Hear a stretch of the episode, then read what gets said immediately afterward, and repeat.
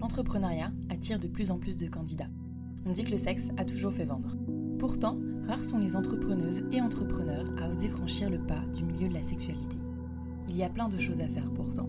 Éducation, nouveaux pornos, applications, contraception, sex toys et autres accessoires. Il y a même un mot dédié pour les startups mêlant technologie et sexualité, la sextech. Vous pouvez trouver beaucoup de podcasts très intéressants sur l'entrepreneuriat, beaucoup de podcasts sur la sexualité sous toutes ses formes, mais qu'en est-il des deux ensemble? Les entrepreneuses et entrepreneurs dans la sexualité et le plaisir existent pourtant, mais ils peinent parfois encore à se faire voir et entendre. Il y a encore sûrement plein de place à prendre dans ce milieu, alors qu'attendez-vous si cela vous intéresse? Parce que peu importe vos peurs, il faut oser, comme souvent, et là peut-être plus. Mais l'entrepreneur ou l'entrepreneuse qui crée et vend des sextoys, qui réalise tous vos fantasmes, vous éduque sur votre corps ou monte un club libertin, rencontre en fait des problèmes souvent similaires à celui ou celle qui crée la dernière application à la mode, un jeu vidéo ou encore un restaurant. On verra quand même les quelques différences qu'il peut avoir. Le marché de la sexualité et des plaisirs est vaste, il touche tout le monde de plein de manières différentes, et c'est pour ça que c'est un marché très intéressant. Avec le podcast de Talk, je vous propose de vous inspirer des entrepreneuses et des entrepreneurs qui ont osé. Hello Et oui, deuxième épisode de Talk Podcast et j'ai déjà changé de musique d'intro. Merci à Dimitri Alary que vous retrouverez sous le nom d'Ourson sur Spotify. Musicien autodidacte, Dimitri s'est toujours intéressé au synthétiseur et à la musique composée par ordinateur. Il a quitté Bordeaux pour s'installer à Montréal où il s'inspire des grands paysages québécois. J'adore sa musique qui nous transporte et que j'appellerais de spatial ou même d'interstellaire, et ce n'est pas pour rien. Parce que l'un de ses morceaux que je préfère, qui s'appelle Comme une belle histoire, interroge l'astrophysicien québécois Hubert Reeve pour accompagner sa composition. En tout cas, merci beaucoup Dim. Pour ce deuxième épisode de Talk Podcast, Entreprendre dans la sexualité, je discute avec Betsabé Crivochet, cofondatrice de Baobo, avec Cécilia Capessé. Betsabé est autrice et a été pendant plusieurs années journaliste à Glamour, GQ, Vanity Fair, notamment spécialisée dans les questions sur la sexualité.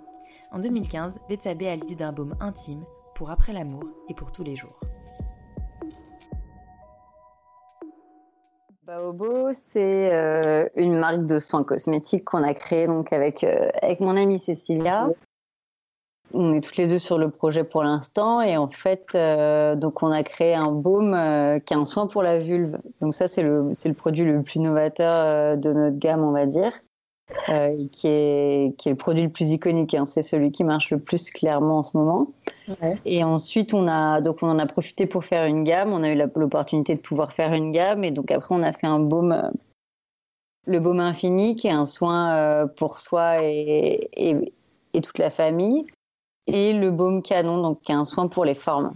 Et donc nous, notre principe, c'était de faire des baumes qui étaient 100% faits en France, 100% naturels et avec le plus haut taux de biologique possible. Donc euh, celui pour la vulve, il est 100% bio. Euh, euh, il y en a un autre à 98,5% et l'autre à 75%.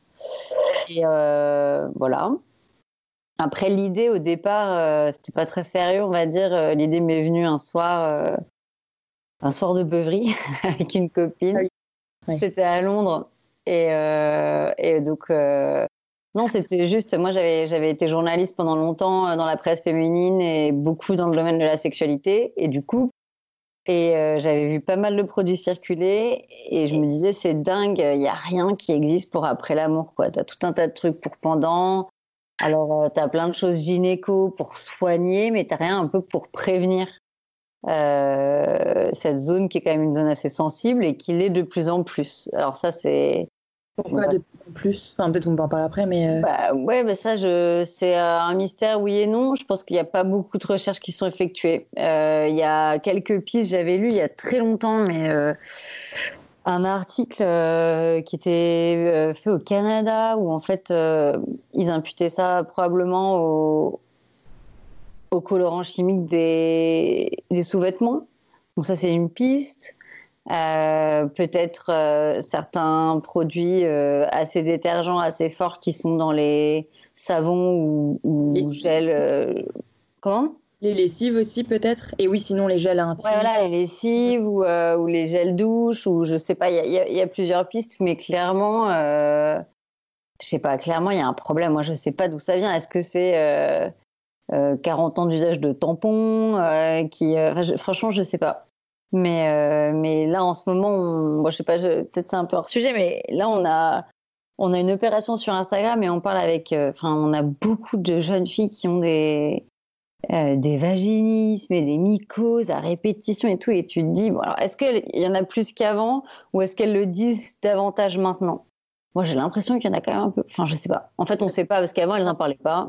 Oui, en fait, on a tellement peu de données euh, historiques là-dessus et de recherche que finalement, plus on en parle, plus on a l'impression qu'on en a. Enfin, plus on a l'impression qu'il y en a autour de nous. Euh, ou alors, il y en avait déjà autant. Ouais. Vraiment, c'est pas, c'est très compliqué, mais je pense qu'effectivement, euh, certaines pratiques, les jeans très serrés, euh, les culottes, euh, enfin on l'a toutes fait. Hein. Moi, je, je jette pas la pierre, hein. mais moi, ado, euh, j'ai acheté mon string H&M du pire lycra du monde. Bon, bah, enfin, clairement, ça, à un moment donné, ça, ça n'aide pas. Du coup, il y a pas mal de problèmes là-dessus, mais je suis assez impressionnée en fait. Je sais pas, ça, je trouve ça assez un peu, je trouve ça un peu, un, peu triste parce que les nanas, elles sont assez seules dans le mm. là-dedans, quoi. Elles se sentent un peu seules. C'est pour ça que clairement le, enfin le baume du coup principal et c'est vrai que c'est pour ça que, que je t'ai recontacté pour qu'on en parle parce que euh, là j'ai envie de mettre en avant ce genre d'initiative d'entreprendre dans la sexualité ou, dans le plaisir. Euh, clairement le baume, le baume il, il, il aide à ça, euh, il aide à, voilà à prévoir et à se sentir mieux et donc du coup finalement peut-être pourquoi pas, enfin et clairement avoir des meilleures relations et, baiser mieux quoi clairement et, et là si en plus ça aide à à réduire euh, le vaginisme. J'ai découvert ça quand vous avez commencé à poster là-dessus. Euh, c'est juste absolument incroyable puisque je savais pas que. Enfin, je commence à peine à, depuis quelques temps à, me rendre compte de, ce que c'est le vaginisme et même toutes les autres choses euh, qui peuvent exister autour de, autour de ça, de contraction, de peur, autour de la sexualité et que je connaissais pas. Et, et j'avais l'impression qu'on pouvait rien y faire, que c'était psychologique. Mais en fait, pas peut-être pas forcément. Enfin, si je dirais pas que disons. Euh, après, moi, j'en ai eu, enfin, du, j'en ai pas eu longtemps. Euh, c'était juste avant, euh, franchement, peut-être trois mois avant d'avoir l'idée de Bobo. c'est un peu ironique, hein, parce que c'était mon ex qui avait trouvé à l'époque, tiens, mets-toi de l'huile de coco, ça peut te faire du bien, et c'est la base de notre baume. Après, nous, on a rajouté du calendula qui est très apaisant et réparateur. oui, parce que, alors, pour en revenir, pour le truc de la sexualité, c'est clair que nous, on voulait que ce soit un baume après l'amour. Euh, qui te permette de refaire l'amour plus vite. Enfin, et, tu le vois à, plein de moments. Moi, là, en ce moment, je suis enceinte. Euh, les rapports, ils sont très différents quand tu es enceinte. Euh, hormonalement, enfin, tout est plus fragile. Je sais pas, c'est gorgé d'hormones et de sang, tes parties intimes. Donc, en fait, tu as mal beaucoup plus vite. Je suis bien contente de l'avoir, de le remettre et de pas avoir cinq mm. jours à, avoir mal ou à devoir attendre tu peux attendre si tu veux attendre pour faire l'amour, mais le fait de devoir espacer parce que, parce que tu dois reposer ces parties-là, c'est quand même différent que. C'est sûr. Euh, donc euh, oui, ça c'est sûr que nous, on avait quand même envie d'avoir une véritable libération sexuelle et qui n'était pas basée sur la performance de euh, je fais l'amour et je serre les dents quand j'ai mal, mais au contraire qui était c'est toi, qui c'est toi qui, enfin, c'est pas que dans un sens, c'est pas que pour faire plaisir, c'est pas pour faire plaisir à l'autre, c'est parce que toi, tu as envie de refaire l'amour. C'est ça, tu as envie de refaire l'amour et puis tu as envie de, enfin voilà, il y a, y, a, y a, plein d'ironie là-dedans. Hein. Moi, quand j'ai rencontré mon copain, euh, j'étais célibataire, donc évidemment, mais donc euh, la veille, euh, j'étais avec quelqu'un d'autre. il y, a des moments donnés où tu dois, parfois, as des... si tu fais l'amour à, à, des, moments rapprochés et tu veux pouvoir ne pas avoir mal, bref, ou avec la même personne, parce que je veux dire, il y a, y plein de, il y y a plein de cas. Euh, par rapport à ça. Et par rapport au vaginisme, effectivement, alors euh, c'est compliqué cette histoire. Moi, je suis pas spécialiste là-dessus. En tout cas, moi, je sais que je l'ai réglé psychologiquement. Souvent, on en rigolait d'ailleurs un peu avec euh, avec une fille avec qui on, on, fait une grande opération. On a fait une grande opération avec Je m'emballe clito justement. elle, ça s'est assez arrangé quand elle a quitté son mec. Moi, ça s'est beaucoup arrangé quand j'ai quitté mon mec. C'est parti quand j'ai quitté mon mec de l'époque. Donc il y a quand même un truc où à un moment donné, il y a ton corps qui te met une barrière euh, très puissante. Tu sais pas trop pourquoi, euh, sais pas.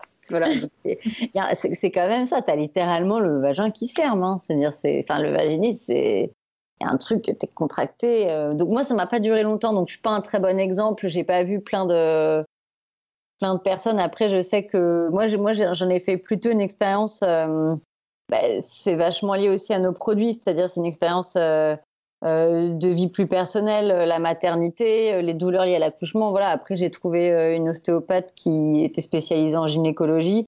Bon, bah, je trouve que ça fait un bien fou. Je pense qu'il y a plein de femmes qui ont accouché, qui ont des douleurs après quand elles font l'amour et ça dure longtemps et donc euh, bon bah ça c'est vraiment après c'est ça c'est vraiment nécessaire de le faire après c'est un peu du luxe hein. enfin faut, faut, faut avoir l'argent pour trouver une ostéopathe comme ça qui fait ça donc nous voilà nous on, avait trouvé quelque chose qui permet de te masser ça t'apaise c'est aussi euh, ce qu'elle explique. C'est vrai moi j'avais pas trop ça mais c'est une réappropriation de cette partie là il y a plein de femmes qui n'ont jamais regardé dans un miroir qui n'ont aucune idée à quoi ressemble euh, leur leur chatte en fait et qui ont qui n'ont pas d'amour pour elles elles ont toujours peur de l'odeur, elles ont peur de à quoi ça ressemble, elles ont peur du moindre poil. Et ça, en fait, euh, euh, la, conscience ou le complexe, c'est le contraire de l'orgasme, en fait. Le moment de l'orgasme, c'est quand tu lâches ton truc. Et du coup, euh, quand tu regardes tout le temps, quand tu as tout le temps. Ouais, la trou, le truc d'odeur, je pense que c'est vachement lié aussi à une sexualité un peu ado où il y a un mec qui va te dire Ah, ça sent comme ci, ça sent comme ça. Faut un peu une maturité ou alors vraiment aimer le cul, quoi, pour dire Voilà, moi je veux je veux qu'il y ait une certaine odeur, je veux pas euh, lécher du gel douche. Donc voilà, ça, ça peut être vachement lié à l'expérience personnelle, quoi. Mais euh, et du coup, euh, je me suis demandé, bon là je vais un peu dans tous les sens, mais c'est pas grave, que si plus tard vous pourriez faire la même chose peut-être pour les mecs, ou alors peut-être utiliser sur les mecs d'ailleurs le, le, en soi ça pourrait être compatible le, le Alors Écoute, c'est vraiment. Euh, c'est quoi, mais euh, ouais. ouais. Ouais, non, c'est pas du tout hypothétique. Déjà, c'est vrai que c'est un baume. On n'a pas trop mis l'accent là-dessus parce qu'on parce qu'on se développe et que c'est le début, mais c'est vrai qu'il est unisexe par définition parce que tout ce qui convient au, à l'anatomie féminine, disons aux muqueuses des femmes en, en, termes de produits, ça va très bien aux, aux muqueuses des hommes. Ensuite, on a eu des retours euh, de quelques potes homo, comme quoi ça leur faisait énormément de bien à l'anus, post-sodomie ou autre. Donc euh, ça, c'était pas forcément prévu, mais et c'est très très bien. Qu'en tout cas, ça a été testé et approuvé euh, par euh, quelqu'un qui le pratique, disons peut-être plus régulièrement. Voilà. Et écoute, on a pour, rien te cacher, ça, on y pense, on y pense très sérieusement. Après le, voilà le, c'est pas le doute qui nous a fait. Bah là, le, le confinement a fait qu'on s'est pas dit qu'on allait sortir un quatrième produit tout de suite. Euh, d'un côté, c'est hyper intéressant parce que, parce que le soin sexuel, c'est quelque chose qui est important pour nous. Et d'un autre côté, tu dis, bon, bah là, euh, je vais encore dans une niche. Déjà que expliquer le beau vulve, euh, tu vois, c'est compliqué. Moi, je, réponds à des messages sur Instagram où on me dit, mais la vulve, je peux en mettre à l'intérieur. Enfin, il y a des femmes, enfin, la majorité, hein, c'est pas, ne font pas la différence entre la vulve et le vagin. Et là, je me dis, et là, je vais, je vais me lancer sur des discours sur l'anus. Je suis pas sortie de l'auberge dans le. Bon, l'avantage avec l'anus, c'est que tout le monde en a, donc au moins. Voilà, ça c'est clair. Mais après, effectivement, euh, mais en fait, euh, c'est un peu une anecdote que je vais te raconter, mais moi, ça m'a vachement appris par rapport à, la vision de la sexualité. Donc, euh, moi, j'ai grandi entourée d'homosexuels, d'hommes. Mmh. parce que mes parents travaillaient dans la mode, donc il y en avait beaucoup. Et donc c'est un peu, euh, voilà, il y en a un, c'est comme, c'est comme, c'est comme ma tante, c'est mon, c'est mon tonton, enfin, sauf que c'est pas mon tonton, c'est ma tata si tu veux. et je lui disais, voilà, on a l'idée de faire ce produit euh, pour la, pour la, bon clairement, enfin c'est pas pour la communauté gay, mais bon, c'est, c'est plus c'est plus vers ça. Après, euh, pour n'importe qui qui pratique la sodomie, hein, finalement. Qui, qui, serait plus ouvert à le tester et à l'assumer, le teste euh, peut-être qu'une que population plus euh, hétérosexuelle, déjà qui a du mal avec sa prostate à la base, ouais. ouais. Sauf qu'en fait, ce qui m'a vachement étonné en parlant avec lui et avec d'autres, bah après c'est l'ancienne génération, hein, parce que ceux qui nous ont fait des retours, ils ont, ils ont 25 ans, 30 ans, donc la nouvelle génération, c'est pas comme ça. Mais en parlant de l'ancienne, et on l'a vu aussi chez les femmes, en fait, euh, c'est assez dingue. Ils se sont habitués à la douleur. C'est-à-dire que pour eux, ça fait partie du truc un peu. C'est-à-dire, enfin, il dit oui, mais c'est vrai que le petit picotement du lendemain, ça te rappelle la nuit dernière. Donc, en fait, j'avais halluciné. Il avait même réussi à glamouriser sa douleur, en fait. Son petit mm. picotement au cul du lendemain lui rappelait la, folle nuit dernière. Et tu dis, mais c'est taré, quoi. je ne lui ai pas dit comme ça, mais enfin, si, je lui ai dit parce que je suis proche de lui, mais si tu veux, tu te dis, on en arrive à glamouriser la douleur. Après, il y en a qui aiment, ça c'est certain. Euh, il y, a le BDSM, c'est pas pour rien. Mais après, euh, après de là à dire que c'est juste une habitude, c'est dommage. Oui, mais je sais pas si le BDSM c'est forcément lié. Euh, je vais, je vais être extrême, mais à la fissure anale en fait. Tu peux aimer euh, avoir une expérience de l'extrême et de la douleur. Tu vois, je sais pas si c'est, faudrait parler, mais je, je pense pas que ce soit tout à fait la même chose en fait. Tu parles de picotement, euh, on parle pas de fissure anale parce que la fissure anale, normalement, c'est rare que tu, tu puisses attendre et que ça passe tout seul, quoi. Voilà, non mais dans le sens, il y a, il y a, disons, il y a, il y a, des degrés, mais si tu veux, là, c'était pas dans ce sens-là, c'était dans le sens, euh, c'est la, la juste conséquence de mon acte passionné. Bah, alors que non. Et je lui disais, mais si tu veux le refaire, si tu veux le refaire tout de suite, si tu veux le refaire beaucoup tout de suite. Ah bah oui, bah là. Et donc non, moi je trouve que, tu vois, c'est comme on a eu pas mal de... On a eu quelques femmes rares euh, avec une attitude assez récalcitrante euh, par rapport à nos, à, nos baumes, surtout celui-là. Et en fait, euh, leur attitude, c'était comme si. Comment expliquer Comme si on leur disait, elles entendaient dans notre démarche, bah, vous voyez, nous, on a fait un truc pour lequel vous, vous avez jamais rien fait. Je sais mm. pas si, tu vois, comme si elle, comme, elle le prenait quasiment comme une accusation. Donc on entendait des femmes nous dire, mais moi, j'ai aucun problème j'ai 50 ans, j'ai jamais eu mal. Ben, on était là, ben, tant mieux, c'est super. je dis, c'est super, je vous fais, enfin, pas je vous félicite, vous faites partie d'une minorité de femmes qui n'ont jamais mal, mais, euh, mais c'est génial. Euh, moi, je, il n'y a, pas de raison d'acheter ça si on n'en a pas besoin. Hein. franchement, euh, tant mieux. Mais, c'est ça qui nous a marqué, c'est de voir qu'en fait, je pense qu'il y a beaucoup de femmes qui ont mal ou ont eu mal et qui ont appris à vivre avec. Et c'est la nouvelle génération qui échange ça, en fait, qui dit, mais moi, j'en ai ma claque. D'accord, et donc tu penses que, hum, forcément tu t'adresserais à une nouvelle génération, et après, est-ce que tu as quand même envie de voilà, cibler aussi des, générations plus âgées, et, euh, et, qui encore moins peut-être du coup en parler? Bah après, on a remarqué, il y a un autre cap, c'est carrément les grand-mères. Alors, elles, elles s'en foutent. Ça y est, maintenant, elles sont en mode, euh, elles ont eu la ménopause, je pense, toutes sortes de sécheresses et de changements hormonaux. Donc, on a eu des, dames très âgées l'acheter en disant c'est super. Mon gynécologue m'a dit euh, si je mets des crèmes pour le visage, pourquoi pas pour la vulve et tout. Donc, euh, disons qu'il y a, il y a l'extrême. Non, non, nous, il y a tous les, bah, toutes les femmes nous intéressent. On, ne fait pas un produit pour les femmes en disant euh, on veut le faire pour les jolies, les intelligentes, les machins. Non, on n'a pas. Bien sûr que non. Nous, tout, ça, ça, nous intéresse de, toucher tout le monde et, déjà de, montrer à, toutes les femmes que voilà qu'il y a des choses qui sont pas obligées et surtout il y en a qui n'en ont pas besoin et qui en ont disons que alors soit il y en a c'est pour des amis soit il y en a j'ai eu le cas aussi de mamans qui disent moi j'ai jamais aucun problème ma fille de 5 ans a tout le temps des problèmes à la vulve donc en fait c'est là où ça met en, en perspective et donc elle l'achète pour sa fille ah oui euh, ouais ouais on a on a vraiment tous les âges hein. D'accord. Ouais, donc là, euh, en fait, c'est pour ça que c'était une de mes questions. Après, c'est euh, euh, bah, principalement pour le baume et pas moins pour les autres. comme ça touche à, voilà, la vulve, à la sexualité, est-ce que comment tu trouves, enfin, comment vous avez pu trouver vos premières clientes ou clients au début Parce que tu peux très vite être censurer un peu ou avoir des problèmes d'algorithme sur euh, quand si tu fais ta pub classique sur, euh, sur les réseaux sociaux. Euh, tu as tous les médias un peu plus traditionnels qui sont à fond là-dedans maintenant aussi, donc ça va. Mais comment ça se passe si en plus là vous, vous pouvez toucher tout le monde? Alors Baobo, historiquement notre tout premier client, enfin voilà, c'est un, un, mec, c'est un, un, homosexuel de 50 ans. Donc ça nous fait beaucoup rire parce que ça nous a montré que tout était possible, qui a bien vu à quoi ça pouvait servir. Ensuite, euh, on, a eu, on a eu beaucoup les mamans. Mhm. Les femmes qui venaient d'accoucher parce que je pense qu'il y a des trucs auxquels. Euh, euh, ça, c'est très occidental, voire français, mais bon, t'entends jamais parler de ton périnée que le jour où tu l'as pété parce que tu as accouché. Donc, ça, c'est vraiment un problème occidental. Hein. Il y a pas toutes les cultures sont comme ça. Donc voilà, il y a eu des compagnons de femmes qui venaient d'accoucher, qui l'ont acheté pour leurs femmes, souvent des mamans. Comment? Comment? Ils en avaient entendu parler comment? Parce que moi, je vous ai découvert à, à The Fam, l'événement organisé par The Family. Ensuite, on avait fait, on avait fait une vente à Willow East. On avait fait euh, c'était un, une sorte de feria, euh, marché de jeunes créateurs l'été dernier. On a fait une petite, c'était là où on en a vendu quelques-uns. On était, on, on, a fait une campagne Ulule. Ça nous a fait un petit peu connaître, un petit peu. On a eu un petit peu de médias. Mais le truc, c'était bien les médias, mais on a eu un peu trop tôt, c'est-à-dire que notre site n'était pas encore prêt. Donc, euh, Ensuite, on a fait euh, une vente à Willow C'est là où on a vu donc ce premier client-là et qu'il y avait pas mal de mamans, enfin voilà, jeunes trentenaires, de papa.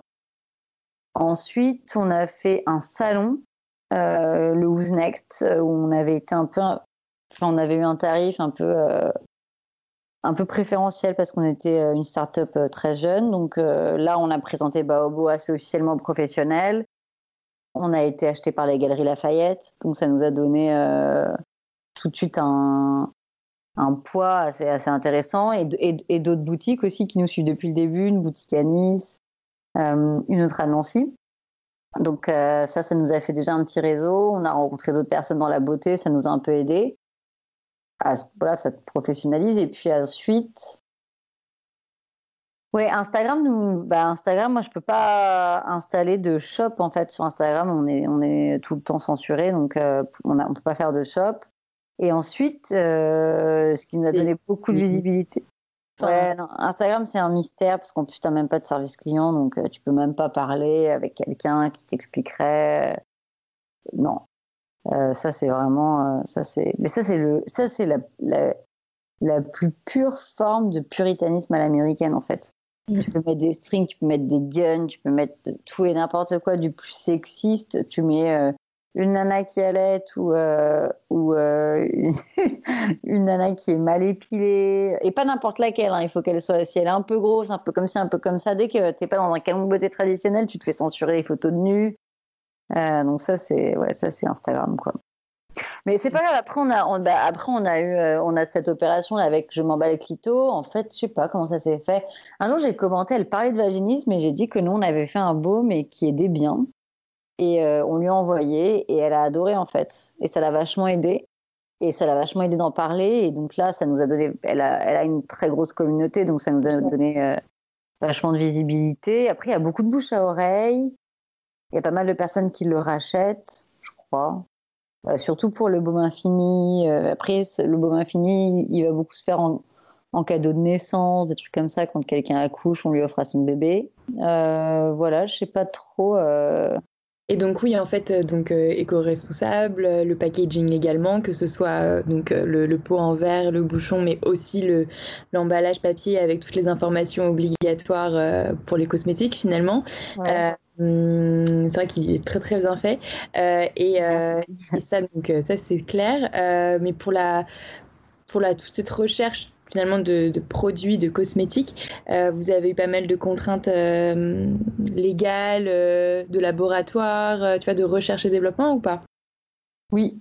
En fait, on ne s'est pas facilité la tâche, mais c'était pas le but parce qu'en fait aujourd'hui on est hyper contente. bah, tu vois là, avec ce qui se passe avec le coronavirus, il y a plein de trucs qui sont bloqués avec la Chine. Bon, bah, nous, on fait rien avec la Chine. Donc, voilà, ça, te montre aussi l'importance de faire local, en fait. Dans des moments de, mondialisation, quand le truc se casse un peu la gueule, toi, ton labo, il est pas loin, euh, tes produits, ils sont pas loin. Et puis, en fait, oui, euh, donc nous, effectivement, on a, on a, on a trouvé, c'est Cécilia, hein, mon associé, qui, euh, qui était vraiment déterminée à faire une marque la plus éco-responsable possible.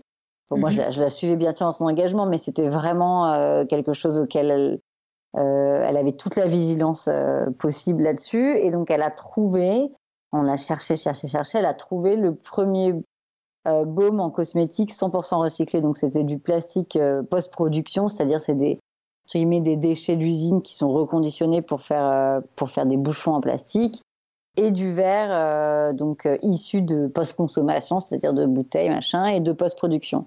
Euh, après, il y, a plein de langues de bois dans ce métier parce qu'au début, on se disait ah, est-ce qu'on ferait pas euh, des bouchons en bois? Ok. Dans les bouchons en bois, il y a du plastique. Tu peux pas bien les recycler. Pour le euh, pour, voilà, voilà. c'est ça. Donc c'est très joli à l'extérieur et ça fait très propre, mais en fait c'est encore pire à recycler. D'accord. donc il y a y a, y, a, y a, pas mal. après la cosmétique évidemment, hein, c'est un secteur il y a beaucoup d'apparence. Donc donc il y en a qui vont avoir des très beaux discours avec euh, le pire packaging qui soit. Euh, donc ça c'est voilà, nous sans voilà sans vouloir juger, on voulait pas faire ça parce qu'on voulait pas non plus euh, avoir un jour à mettre des centaines dans la com pour expliquer comment finalement on est on, est pas mal. Ça nous intéressait pas trop. On voulait vraiment juste être, être, avoir un cahier des charges, être, clean quoi. Donc on a trouvé pot On a trouvé un labo qui est en Ile-de-France. on s'est certifié EcoCert, on s'est certifié Bicorp. donc ça, c'est vraiment, c'est quand tu la bicorporation, en fait, pendant un an, tu es, en pending et ensuite tu valides ce statut-là en tant qu'entreprise. C'est quand tu mets l'éthique au sein de ton entreprise, même au niveau des employés, en fait, et pas que au niveau de. Voilà comme tu nous as dit euh, quand tu étais venu du coup à l'ACP, euh, euh, tu as aussi Patagonia, plein, pas mal de marques qui sont certifiées Bicorp, mais c'est quand même assez difficile de rentrer dans, dans, leurs critères finalement. Oui, mais nous, en fait, bah, pour nous, ça l'était pas parce qu'on était tellement, on, a, on a été des départs tellement exigeantes que même pour être certifié EcoCert Cosmos Organique, il faut au minimum 20% de biologique dans tes produits. Bon, bah, nous, on est à 100%, 90,5%. Euh, et 75. Donc en fait, à chaque fois, c'était entre guillemets haut la main. Donc euh, là-dessus, on n'avait pas de problème. C'est assez fou que ce soit que 20% pour EcoCert. Enfin, moi, vous ne l'auriez pas dit, j'aurais jamais fait. Enfin, 20% pour des produits qui. Alors, et je crois que c'est quand c'est rinçable, c'est 10 ou 15%, quoi. Donc, c'est encore moins. Euh, ouais, ouais. Après, il faut que dans les 20%, il y a 100%, 100% soit naturel. Des 20%, je crois, un truc comme ça. Oui, non, mais c'est sûr que, en fait, c'est ça qui était, euh, qui était un peu aberrant. Surtout que les labos qu'on trouvait avant d'avoir trouvé celui avec lequel on travaille, on disait, bon, on veut faire un produit comme ci, comme ci, comme ci, comme ça. Et ils nous disaient, vous voulez que ça coûte combien? Et moi, je leur disais, bah non, non, dites-moi euh, combien ça coûte de faire un produit comme ça. Bah non, vous voulez que ça coûte combien? Parce qu'en fait, si tu fais pas. Enfin, la plupart fonctionnent comme ça parce qu'ils vont te mettre, je sais pas, X pourcentage de de cire de je sais pas quoi, enfin, ou de glycérine ou de je sais pas quoi, qui, ou de vaseline, en gros hydratante, et puis te mettre un peu de coco, un peu de calendula, et puis tu as ton truc qui te coûte, euh, je sais pas moi, 50 centimes à la fabrication. Donc nous, clairement, on a des coûts très élevés, c'est sûr, on a des coûts très élevés, on a un produit qui est à 45 euros, c'est pas du bas de gamme, en même temps, euh, on n'avait pas envie de... Enfin, c'était un produit qui était difficilement euh, faisable à, à 15 euros, quoi. Bien sûr. Par rapport à la qualité qu'on faisait. Ça a réduit euh, vos marges, mais pour. Ça a réduit nos marges. Ça a nos marges, euh, mais c'était comme ça. Alors après, là, on est en train de se battre. Euh, quand tu parlais par rapport aux difficultés, on est en train de chercher un. On est en train d'essayer de faire un, format plus petit, un peu un format de test, un format quand tu peux pas mettre 45 euros, quand tu es voilà, étudiante, ou tu te dis bon, c'est un peu moins cher, c'est un peu plus petit, je le teste. Mais alors, pour trouver euh, un pot plus petit, parce que ce pot qu'on utilise, il n'y a pas de format plus petit pour l'instant, il n'y a que du 50 millilitres. Donc on, voilà, on cherche, mais il y, a des choses qui sont très belles, qui sont faites en recherche, mais qui, sont, qui coûtent un bras. Donc on peut les prendre, mais ça coûte hyper cher. Donc euh, soit tu es dans des trucs qui coûtent tellement cher que c'est pas viable, soit voilà, là on est en train de chercher pour faire pour faire un packaging un peu plus petit, pour proposer une offre un peu, voilà, un, peu, un peu plus accessible peut-être sur celui-là. Moi, je te le dis, petit message. Moi, après, euh, si chaque client dit euh, ce dont il a besoin, tu t'en sors pas. Mais euh, moi, tu vois, le, pot, je trouverais ça dommage de le jeter. Il est tellement, enfin, il est épais, c'est un, beau produit en soi. je trouverais ça génial de pouvoir le recharger.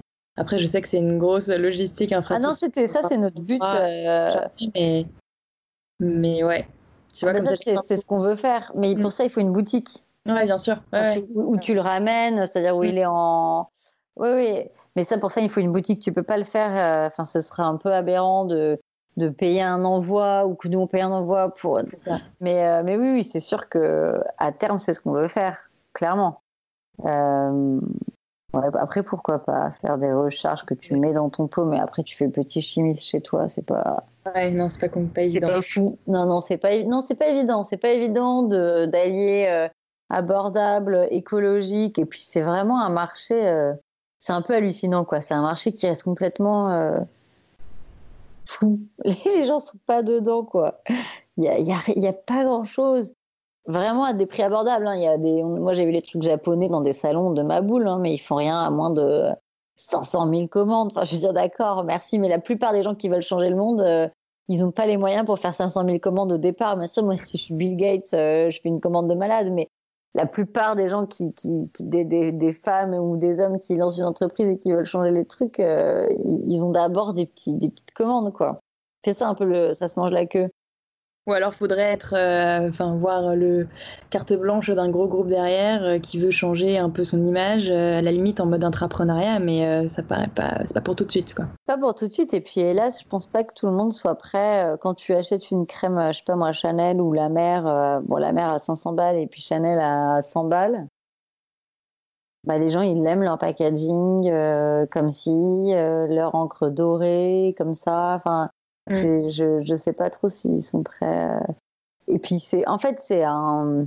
Comment dire C'est un. On a un peu lobotomisé dans ce truc-là, quoi. Nous, on a justement, on n'a pas plastifié nos, nos packaging, c'est du papier brut, c'est super rare en cosmétique. Mais tu te rends compte que tu peux éviter le plastique. Quand tu achètes, je sais pas, tout, tous les trucs euh, en supermarché où tu vois, quand tu vois un peu le produit, il y a forcément une pellicule plastique. Tu vois?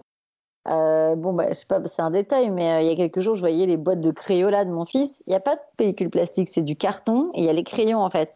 Donc c'est psychologique le fait de se dire c'est plus protégé ou c'est de la qualité parce que j'ai cette pellicule plastique. Bah non, enfin les Crayola, je pense que ça cartonne. Euh, les crayons, tu les achètes, ils sont très beaux. Enfin, je veux dire, ils sont pas abîmés parce que le truc est ouvert, quoi. Donc donc c'est très psychologique, on est très habitué et, et c'est difficile de se déshabituer, on va dire. Mais pour revenir euh, sur le côté vraiment euh, entreprendre euh, autour des sexualités, et là ce serait plus sur le milieu en général, je me demandais, voilà, le fait que vous ayez commencé clairement par le baume sur la vulve, ça touchait donc à la sexualité, à son intimité, l'intimité des gens. est-ce que vous êtes posé la question de votre légitimité ou est-ce qu'on vous l'a remise en question autour de vous? Alors, pas vraiment. Pas vraiment, mais on avait quand même assuré nos derrière parce que dès le départ, on a quand même payé un test gynécologique qui est assez cher. Euh, où il y a beaucoup de produits de soins qui ne payent pas forcément ce test. Nous, on l'a fait pour déjà que quand on dit non mais attends c'est quoi ce truc? Oui, bon ça a été testé déjà, donc c'est pas, ça vient pas que de nos têtes. Et après, bah non, la légitimité, euh, non. Après, c'est vrai que bah, moi, ça, ça venait de mon expérience. quoi. J'ai toujours eu une vulve sensible, donc je connaissais un milliard de produits. Euh, je faisais des mycoses à répétition depuis que j'étais ado, donc je connais, je pense, toutes les crèmes.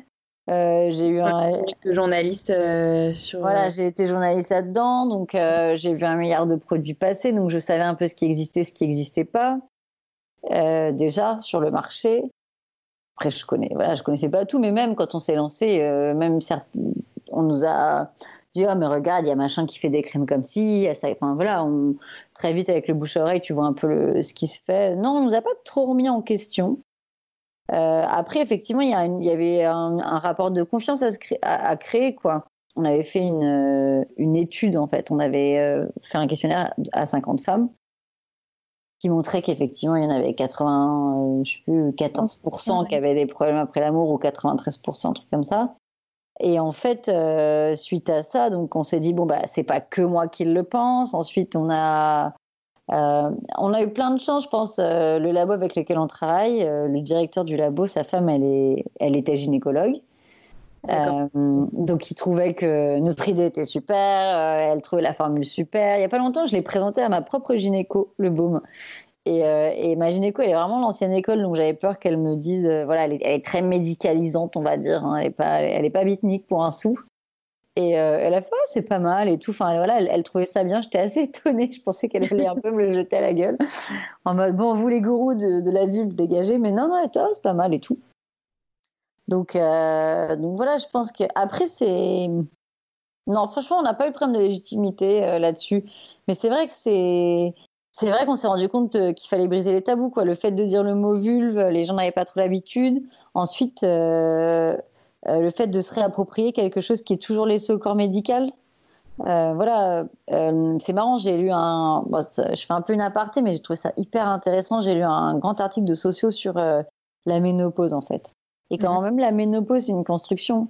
C'est-à-dire, la ménopause, c'est un changement hormonal, mais tout ce qu'on dit autour de la ménopause, etc., euh, et elle prenait comme exemple euh, bon, l'autrice de l'article, mais, vraiment, bon, je ne l'ai pas là. Mais elle disait euh, est-ce qu'on amène les mecs chez l'urologue au moment où ils ont du sperme quand ils sont ados? On dit ah, ça va être du sperme, et ben, on va t'amener chez l'urologue. C'est le truc qui se fait sous les draps, Mazel Tov, et personne n'en parle, ou pas vraiment, voilà. Alors que les filles, il y a cette espèce de de rituel, ça y est, tu vas faire l'amour ou tu veux faire l'amour ou tu as des poils ou tu as eu tes règles, et eh ben tu vas chez le gynécologue, on va checker si tout va bien là-dedans et tout. Donc euh, c'est vraiment ton entrée dans le dans le monde de la femme, il est médicalisé dès le départ en fait. Et, donc, si tu si as pallié tes règles à peu près au bon moment, au même moment que ta mère, du coup tout le monde s'inquiète et donc du coup on t'emmène même chez le gynécologue alors t'en as pas besoin.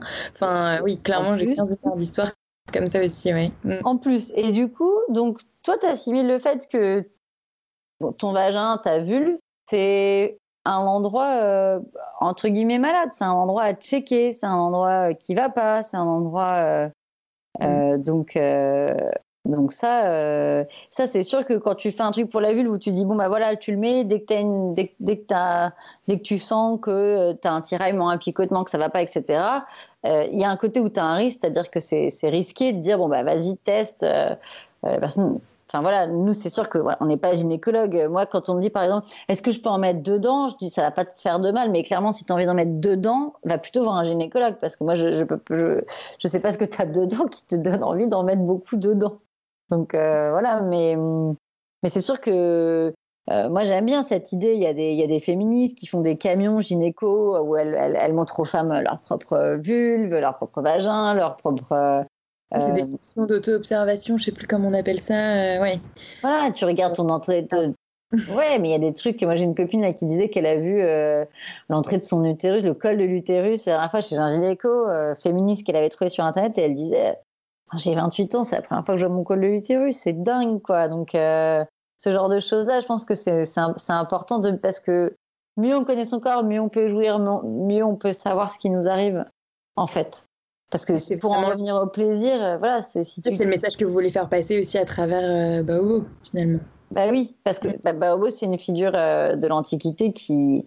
C'est le pouvoir de la sexualité, en fait. C'est le pouvoir à la fois grivois et en même temps le pouvoir de l'humour que procure le sexe. Il y a quelque chose de drôle, ça se prend pas au sérieux. C'est sûr que quand tu marches cul nu chez toi, il y a un côté drôle, quoi. C'est pas. c'est pas triste, on va dire. Donc, euh, oui, voilà, nous c'était. Euh, c'est euh, oui, c'est une figure de l'Antiquité, mais de, de, quelle origine exactement? Grecque. En fait, à la base, c'est de la mythologie grecque, mais en fait, on n'en sait pas beaucoup parce que, comme beaucoup de figures féminines très puissantes, il y a beaucoup de choses qui ont été effacées, en fait. Étonnamment. Mm. Voilà, étonnamment. Donc, euh, on ne sait pas si c'était une reine, si c'était une servante. On sait que Déméter, euh, qui cherchait sa fille Perséphone, qui était. Euh, Déméter, c'était la déesse de la fertilité, de la terre, de la vie, etc. elle était très déprimée, donc elle ne fertilisait plus. Elle ne fertilisait plus la terre, il n'y avait plus de printemps.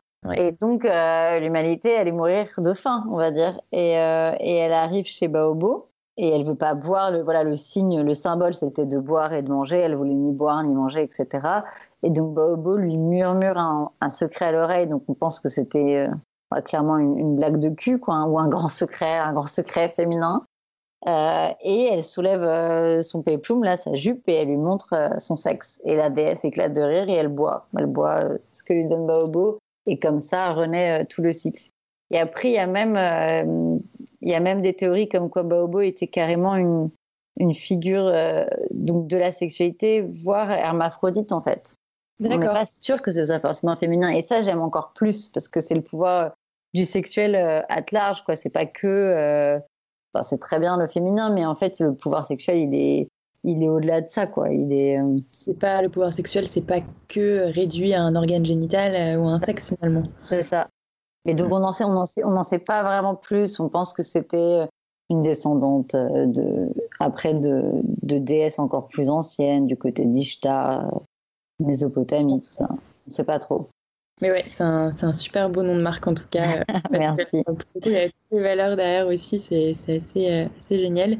Euh, je voulais aussi te demander, voilà, autour, là c'est plus vraiment général. Euh, du coup, vous avez fait Babo, vous avez développé d'autres marques, enfin d'autres baumes autour. Euh, est-ce qu'il y a d'autres euh, types de boîtes dans la sexualité, dans, dans, le plaisir, que ce soit sextoy, prévention, éducation, je sais pas qui tu trouves qu'il faudrait développer, tu vois, enfin des idées larges. Euh, si tu devais faire un appel à projet ou des choses dont tu aurais besoin, ou peut-être que tu as envie de développer toi du coup tu veux pas en parler, je sais pas. Non, non, non, non, non. Bah, des trucs qui sont pas très connus. Là, j'ai vu l'anneau en silicone pour la contraception masculine. Je sais pas si tu vois ce que c'est. Alors, je connaissais pas l'anneau en silicone de contraception masculine, non. En fait, ça, alors je sais plus comment s'appelle la méthode, mais en fait, euh... des anneaux vibrants en mode sextoy, mais je vois pas en mode contraception. Bah, en fait, c'est un peu près le même. Enfin, c'est un truc que tu mets autour des testicules, ou je sais pas. Bon, je sais plus trop. Euh, ça, ça sera difficile à, à, décrire, mais on va dire que c'est un anneau que tu mets euh, à peu près autour euh, de cette zone-là qui te remonte les testicules. Ah, ok. En fait, voilà, c'est une méthode qui est basée sur la température de tes testicules. Et à partir du moment où tes testicules donc, sont collés à ton corps par l'anneau.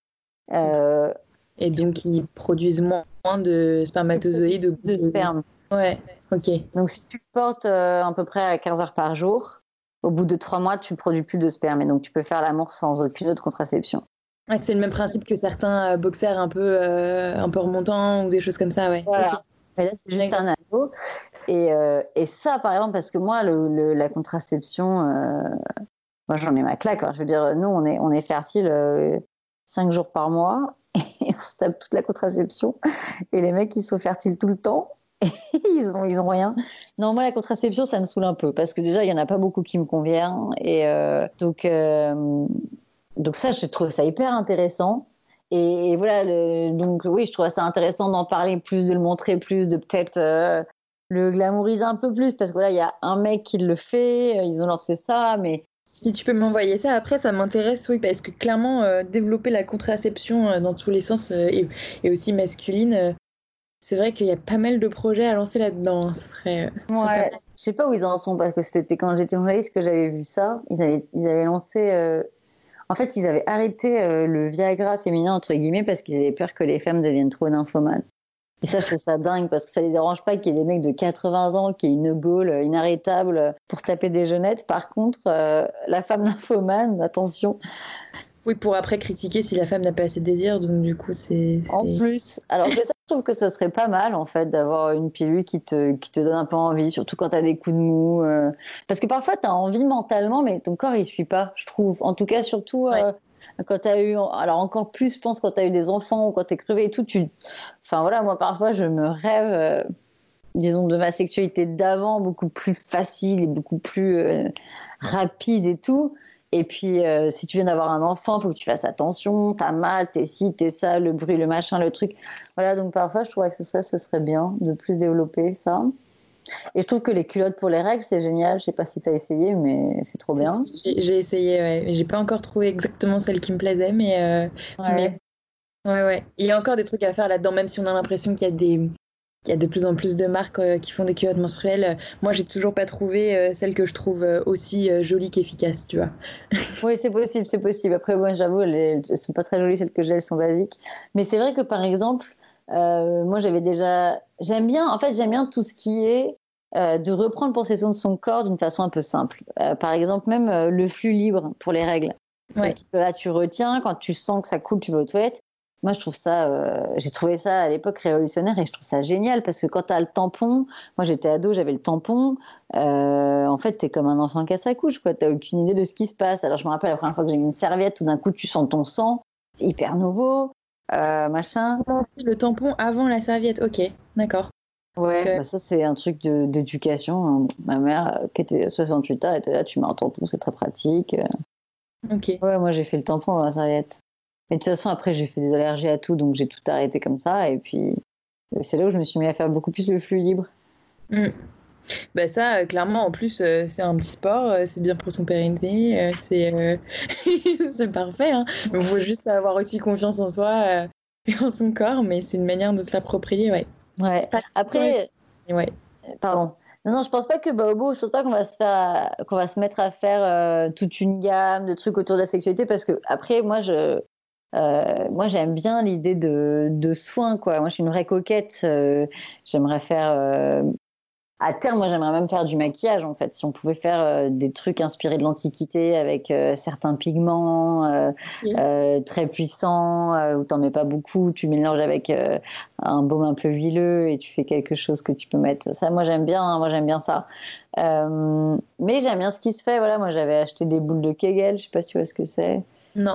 bah, c'est pour muscler le périnée, quoi. C'est des boules que tu portes boule de geisha, mais c'est quoi ça ressemble C'est le même genre, c'est le même, le même genre. Et en fait, ça, ça prend aussi le pas. Une fois que tu as fait ton éducation du périnée avec euh, ton ta kiné, machin. Moi, j'aime bien tout ce qui est de faire soi-même, un peu de, de, se réapproprier, quoi. Ça, pareil, on, a commencé, on a commencé à en parler. Enfin, souvent, on nous en parle à l'approche d'une grossesse, euh, enfin, ou d'un accouchement, ou, euh, ou après, pour se rééduquer. On nous en parle jamais avant. Enfin, là, on commence parce qu'il y a les réseaux, mais moi, j'étais là, mais ça sert à quoi finalement euh, à part si avoir plus de plaisir sexuel ou se rééduquer après un accouchement, de muscler son périnée. Bah non, ça sert pour le flux instinctif libre, ça sert pour plein d'autres choses finalement. Exactement. Et puis même, euh, je me demande, tu vois, celles qui ont du vaginisme, en fait, euh, le, fait de travailler ton périnée déjà te, te fait comprendre où est-ce qu'il est, à quoi il sert, parce que déjà au début, tu sais même pas où il est. Euh, t'arrives même pas à le sentir, mais même, mais même pour plein de trucs, pour des problèmes de dos quand tu as mal au dos, c'est de tenir droit sur les épaules alors qu'il faut serrer le périnée et c'est ça qui tient ton dos droit en fait. Ah oui, c'est vrai. Et moi qui ai des gros problèmes de dos, j'étais là, tu, tu t'obliges que c'est avec tes épaules. Bah non, non, serre ton périnée et ça va changer ton corps. Donc euh, oui, oui, non, ça c'est sûr. Mais. Euh, ok. Bah, ouais, voilà, ça c'est ça, c'est encore des trucs qui, qui, restent du domaine médical en fait, qu'on veut pas. Euh, je sais pas, il faut, il faut plus de sexualité dans nos vies au quotidien en fait et, et moins de tabous.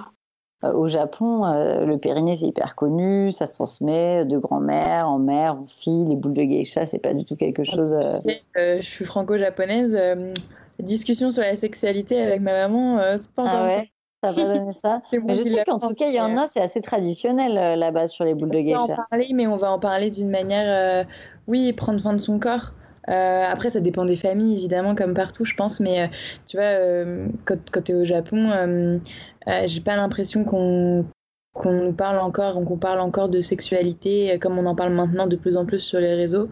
Euh, après, je suis peut-être pas encore sur les bons réseaux au Japon, mais il y a quand même un côté un peu tabou et hyper genré. ça dépend des milieux, quoi. Non, ça c'est clair, ça c'est clair. Mais, en fait, si tu veux, de manière ancestrale, je pense avant l'ouverture du Japon à l'Occident, euh, et notamment avec les Américains et le puritanisme américain, on était beaucoup plus ouvert sur la sexualité. Enfin, tu vois, tu avais des bains, euh, les termes, on était tout, enfin, tout, tout nu, ça existe encore, mais maintenant c'est séparé homme-femme pour la plupart. Avant, il n'y avait aucun problème, il y avait énormément d'estampes érotiques, etc. et en fait, ça. le puritanisme euh, occidental qui a changé pas mal de choses aussi, tu vois. Mm. Euh, mais ouais, mais je suis d'accord avec toi, il y a pas mal de choses à s'inspirer, euh, de quoi s'inspirer de ce côté-là aussi. Mais après, tu vois, la France, nous, on a été, euh, en fait, finalement, on se rend compte que le marché, enfin, les Françaises et les Anglaises sont les plus ouvertes pour l'instant sur ces questions-là. Quoi. On est allé en Allemagne, on a fait un salon, c'était la catastrophe. Dès qu'on disait vulve, les nanas, elles rougissaient, elles partaient en courant. Enfin, c'était alors qu'on nous disait, ouais, les Allemands, ils sont ouverts et tout. C'était où en Allemagne? C'était à Cologne. Ah ouais, peut-être, ok. À Berlin, vous avez essayé, peut-être c'est un peu plus ouvert? Non, mais peut-être, mais, mais ça te montre quand même. Nous, on a, on a des commandes euh, de Metz, de Marseille, euh, de partout, enfin, je veux dire, de, de la Bretagne, tu vois, c'est pas forcément la région. Mm. Voilà, pas du tout que Paris. Euh, sur les réseaux, c'est très parisien, mais sinon, non, dans nos commandes, c'est vraiment toute la France. Euh, ouais, c'est assez cool. Mm. Euh, mais même euh, les dom-tom et tout, non, c'est cool. On est On est vendu en Jordanie. ça, c'est trop marrant. Ça, vu, vous nous en avez parlé. Ouais. Donc, donc oui, il y a plein de, il y a plein de cultures qui s'ouvrent. Mais en tout cas, la France, ouais, moi, j'ai envie quand même de, de saluer les Françaises. Je trouve qu'elles sont ouvertes. Elles, elles, ont leur réputation internationale. Elles la tiennent bien, quoi. tu sais, la Française libérée. Euh... Qui euh, trop, euh, peut-être, à la sexualité, mais qui a bien raison. ça. Et certains mecs aussi, hein. on, a, on, a, des mecs qui nous en achètent, donc clairement, c'est enfin, peut-être pour eux, mais je crois pas forcément. Ouais, c'est un beau cadeau en vrai aussi. Ouais, ça, bah, nous, on avait envie que ce soit quand même un produit joli. Et justement, un truc que tu puisses t'offrir ou offrir euh, si jamais tu n'oses pas, ou tu vois, ouais, le côté à ta meilleure copine, à Noël, à machin. On voulait... Là, c'est marrant, il y, y a, une cliente qui m'a dit, elle l'a reçu là, et puis elle était, oh, ça fait, on dirait mon œuf de Pâques. Je disais avec le packaging, on dirait mon œuf de Pâques. D'accord, ouais, ça tombe bien. Ça fait rire, ouais. Et du coup, euh, qu'est-ce que, euh, enfin peut-être pour finir, je ne vais pas t'embêter trop longtemps, euh, euh, qu'est-ce que, quel conseil tu pourrais donner pour des entrepreneurs, entrepreneuses qui, qui veulent se lancer dans un milieu un peu, bah, euh, tu vois, sur la sexualité, sur le plaisir, comme ce que vous avez fait au début en tout cas?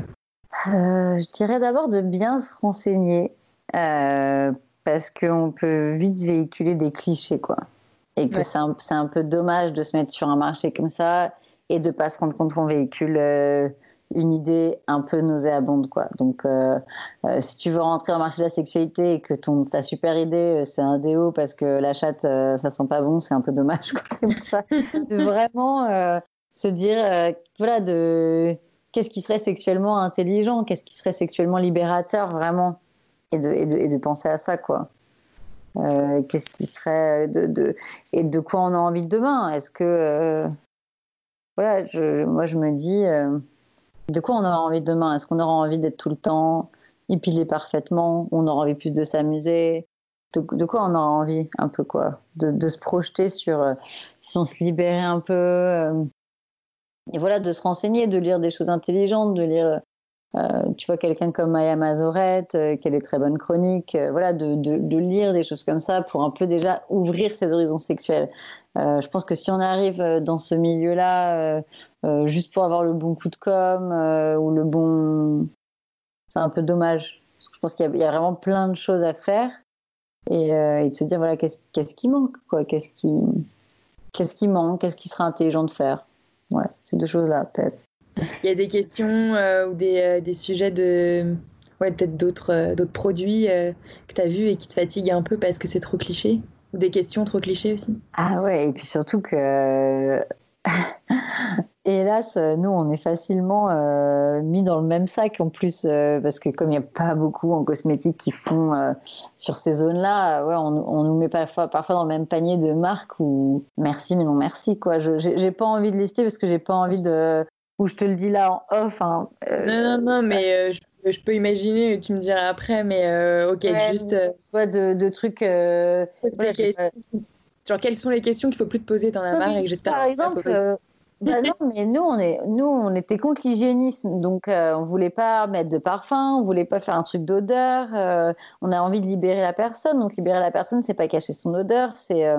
Euh, de toute façon, enfin, il faut pas se mentir. Si tu as une mauvaise odeur au niveau de, de ton organe sexuel, c'est soit tu as un régime alimentaire qui est absolument pas sain, donc il faut un peu revoir, soit tu as une maladie, donc c'est l'un ou l'autre. Donc à un moment donné, donc soit tu, trouves la, la, source et tu te soignes, euh, soit il n'y a pas de problème. Et, euh, et, on a toutes des expériences. Euh, enfin, le, mec qui n'aime pas le cunilingus ou le mec, on a toutes eu des réflexions sur le physique. Et moi, un jour, un mec m'a dit T'as des des filles aussi qui disent Ah, ce mec, il sentait pas bon, machin, mais en fait, euh, que c'était elle aussi qui aimait pas et, ou qui avait une idée de ce que ça devait sentir, et voilà quoi. Mais c'est ça. Mm. Et, puis, et puis sinon, tu t'arrêtes, tu t'arrêtes de vivre et puis tu t'arrêtes de baiser. Hein. Enfin, si tu. non, mais c'est vrai. moi, j'ai pas ado un jour de me dire T'as des seins bizarres, quoi, j'aurais jamais montré mes seins à aucun des mecs avec qui j'étais. Bah non, voilà, c'est un avis. Enfin, tu es obligé de relativiser. Enfin, je sais pas, ouais, de. Donc, euh, nous, tout ce qui est un peu complexant, ça nous saoule un peu, quoi. Tout ce qui est sous prétexte de aider, qui est complexant, euh, bah, moi, moi, ça, moi, ça m'emmerde, quoi. Moi, j'aime pas ça. J'aime pas ça parce que je me dis, encore quelqu'un qui, qui en rajoute, en fait. Les femmes, elles ont suffisamment d'injonctions, elles ont suffisamment de trucs à faire. Euh. Là, je vois, il y, y, a des comptes sur la, la phobie des poils, tu vois, les gens qui. Non, pas la. Enfin, tu vois, comme. Euh, je sais plus comment ils appellent ça. Philophobie, je sais plus comment ils appellent ça. Tu vois, celles qui vont se laisser pousser les poils et qui vont se taper des réflexions de leur mère, de leur copine, de leur maîtresse, de leur machin, de leur. Euh, tout ça, quoi. C'est un peu. Euh, moi, qui, qui, qui m'épile pas de partout tout le temps. tu vois, les réflexions, et t'as envie de dire, mais. mais enfin, je sais pas, c'est bizarre, quoi. C'est bizarre ce côté, ce flip du côté naturel. Tu vois, c'est bizarre on n'est plus habitué depuis tellement longtemps que et on nous surtout qu'on nous le montre plus. Donc euh, à force, euh, ça devrait redevenir euh, complètement naturel à force d'en voir en dessin, en affiche, en pub. C'est ça. Et en mm. plus, c'est quand même la mode du maquillage ultra ultra chargé. Mais moi, je me dis tout le temps, mais les meufs, le matin, vous faites comment à côté du mec? Ou de ta meuf, tu te réveilles et genre, t'as pas la même tête, quoi. T'es pas la même personne. Mais c'est l'enfer, genre tu sors de la douche, t'es un, es un monstre, quoi. Non, c'est pas possible. un contraste énorme, ouais. ok, ouais, du coup, c'est pas mal de, de, pistes. Ok, bah, que ce soit pour moi ou pour d'autres, euh, parce que euh, là, tu vois, je, je cherche euh, pas mal d'entrepreneurs dans ce milieu-là et J'en ai, tu vois, mais j'ai beaucoup de médias, de journalistes, mais, mais en pur entrepreneuriat d'un produit ou d'un service, bah, il y en a, mais pas tant que ça finalement en France. en France, ouais, il y a. En Angleterre, je pense à Smilemaker, tu vois, ceux qui font des, des sextoys qui sont assez géniaux. Ok, non, je connaissais pas. Euh, je, regarde mon Instagram pour voir si je trouve pas des trucs. Euh, je réfléchis. Il y a un truc qui est pas mal qui vient d'ouvrir, mais bon, qui s'appelle Gynécée à Paris. C'est une ah, maison de femmes. Ok. Ça, vient d'ouvrir. Donc elles, elles font tout. Hein. Je pense qu'elles font un peu euh, de sexualité, un peu de grossesse, des choses comme ça. Ah oui, Gynécée, c'est Paris. Ok. La maison de la femme et de la maternité dans le 9e, plus ok. Ah, c'est vraiment pas loin chez moi. Ça vient d'ouvrir. Euh, après, elles ont ouvert en plein confinement, mais euh, voilà, on va peut-être faire un truc avec elles. Euh, bah, il y a la nana de Je m'emballe clito. Ouais.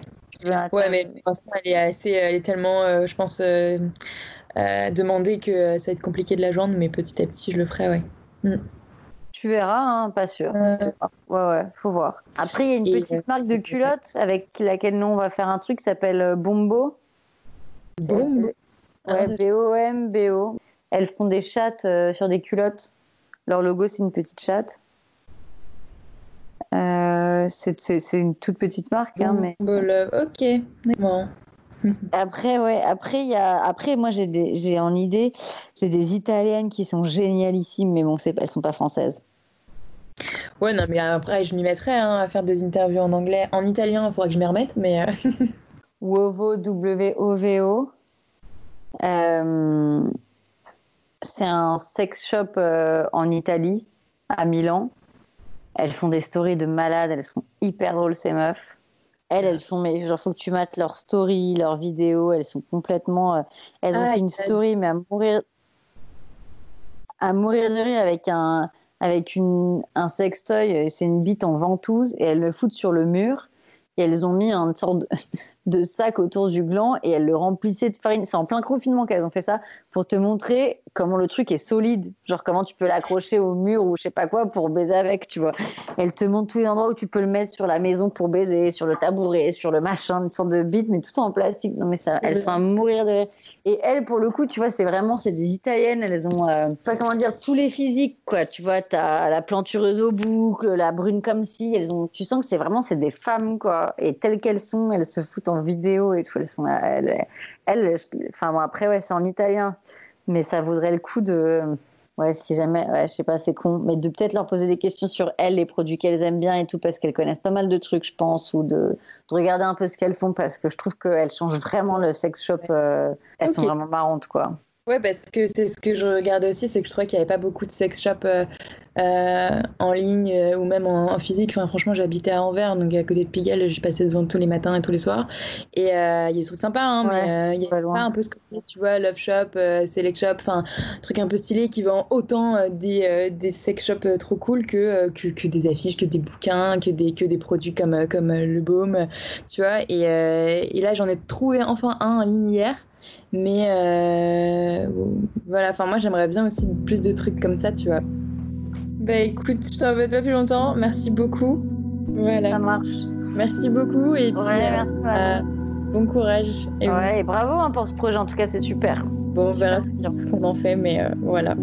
Au moins, ça m'occupe et ça m'intéresse bien. Donc, c'est cool. Allez, bonne journée et bonjour à tous. Ouais. Ouais, ça marche. Bisous. Ciao. Ciao.